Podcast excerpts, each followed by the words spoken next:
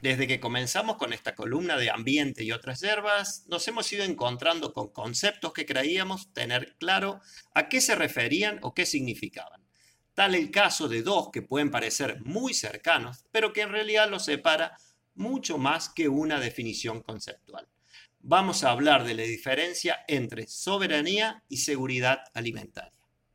Para comenzar, vamos a rescatar un audio de Marcos Filardi. Él es abogado, especialista en derechos humanos y soberanía alimentaria. Además, docente de la Cátedra Libre de Soberanía Alimentaria de la UBA y miembro de la Escuela de Nutrición en Salud.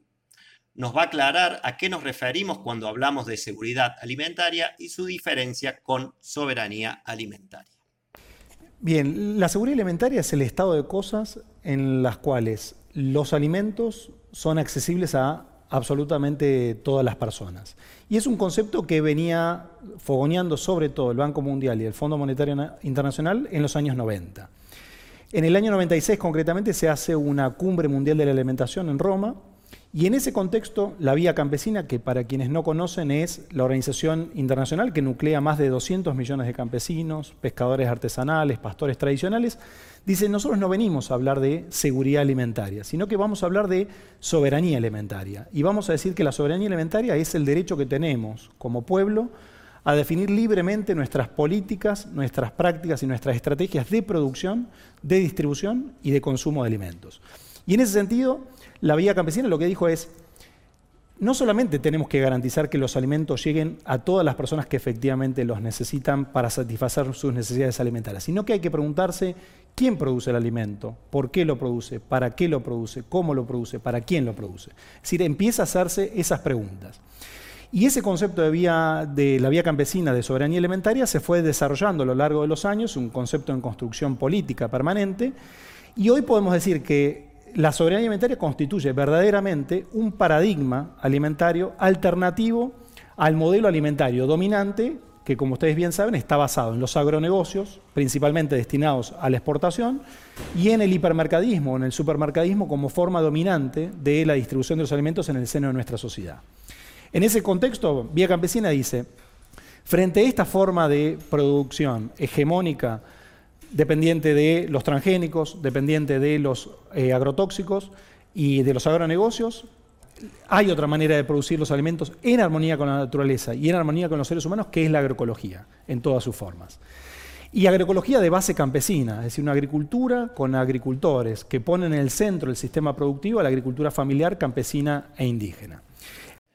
Marco Filardi también habla de la importancia de los canales de distribución, aplica el concepto de derecho humano a la alimentación y el rol del Estado para poder aplicar políticas que lo garanticen. En segundo lugar, frente a esa distribución hegemónica dominante eh, por parte de los supermercados, hipermercados y las empresas que concentran esa intermediación entre los productores y los consumidores, la soberanía alimentaria dice que hay otra manera de distribuir los alimentos en la sociedad que tienen que ver con acercar esas cadenas, es decir, producción local para abastecimiento local y distintos esquemas que salen del hipermercadismo y que acercan al productor con el consumidor, eliminando los intermediarios.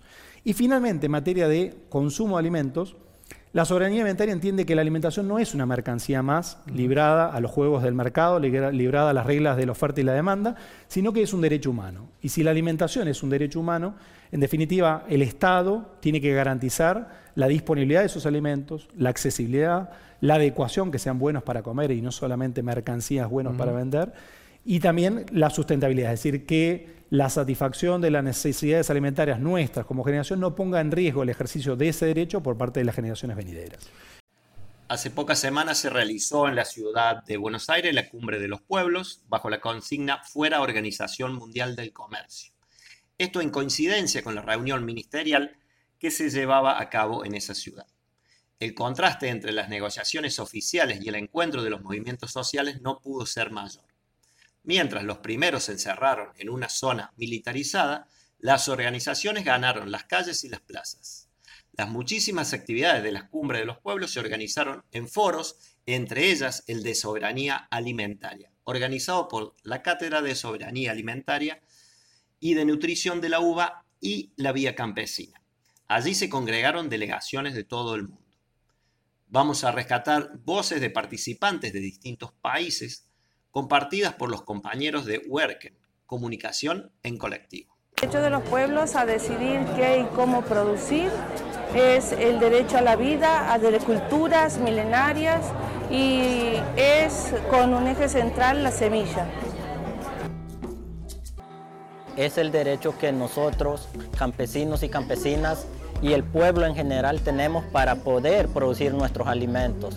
No necesitamos de que nos impongan políticas para que nosotros podamos tanto producir como también comercializar nuestros productos. El derecho de los pueblos a decidir sus propios sistemas alimentarios, sus propios sistemas de producción, distribución y consumo de alimentos que sean justos, ecológicamente sustentables, en base a la producción campesina de pequeña escala y reconociendo el papel central de las mujeres en la producción de alimentos. Y eso implica el control sobre las semillas, el derecho a la tierra, el derecho al agua, el derecho a decidir, a decidir qué producimos, cómo producimos y cómo distribuimos en forma justa lo producido. Es una propuesta política, realmente, donde ideológicamente nuestros campesinos y campesinas han entendido que lo que producimos, primero consumirlo en nuestro territorio y luego comercializarlo, pero desde una propuesta unificada y articulada. Eso es para nosotros la soberanía alimentaria. Somos quienes producimos alimentos para vos, para tu familia, para el pueblo. Así se presenta la Unión de Trabajadoras y Trabajadores de la Tierra, UTT, que hoy organiza a más de 22.000 familias productoras de alimentos, nucleadas por grupos de base en 18 provincias del país, que se dedican fundamentalmente a la producción fruta y hortícola y crianza de animales, también a los lácteos y a pequeñas agroindustrias. Dicen somos esclavos y esclavas de un modelo tóxico y por eso vamos aumentando cada día las hectáreas en producción agroecológica, sana para la tierra, para quien produce, para quien consume y libre de trabajo explotado y de las multinacionales. Somos el campo que alimenta.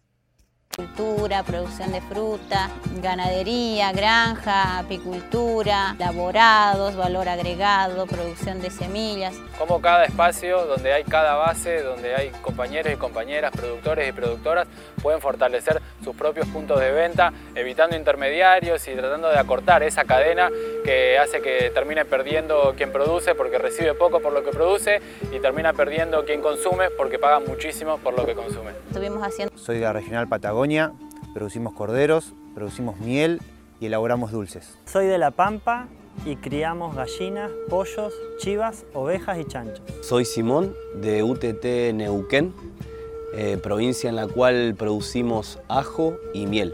Soy de zona norte y producimos frutilla. Soy de Córdoba, producimos verduras de hojas, pollos, huevos, cerdos y cabras.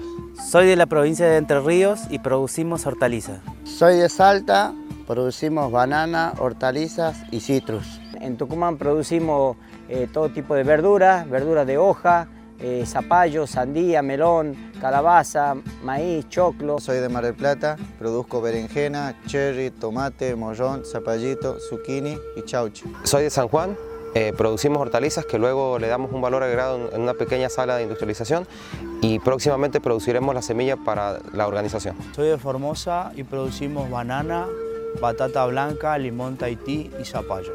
Soy de Mendoza y producimos papas, cebolla, lechuga, acelga, todo verdura de hoja. Soy de Corrientes, Santa Lucía.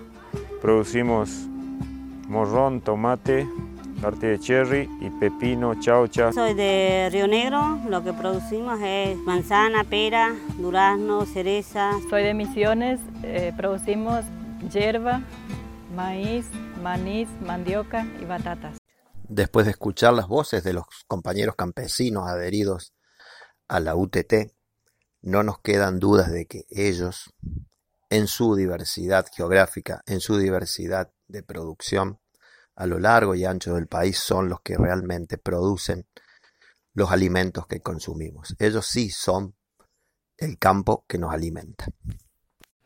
Nos despedimos hasta la próxima semana, esperando haber dejado el mensaje de que defender la soberanía alimentaria es también defender el ambiente.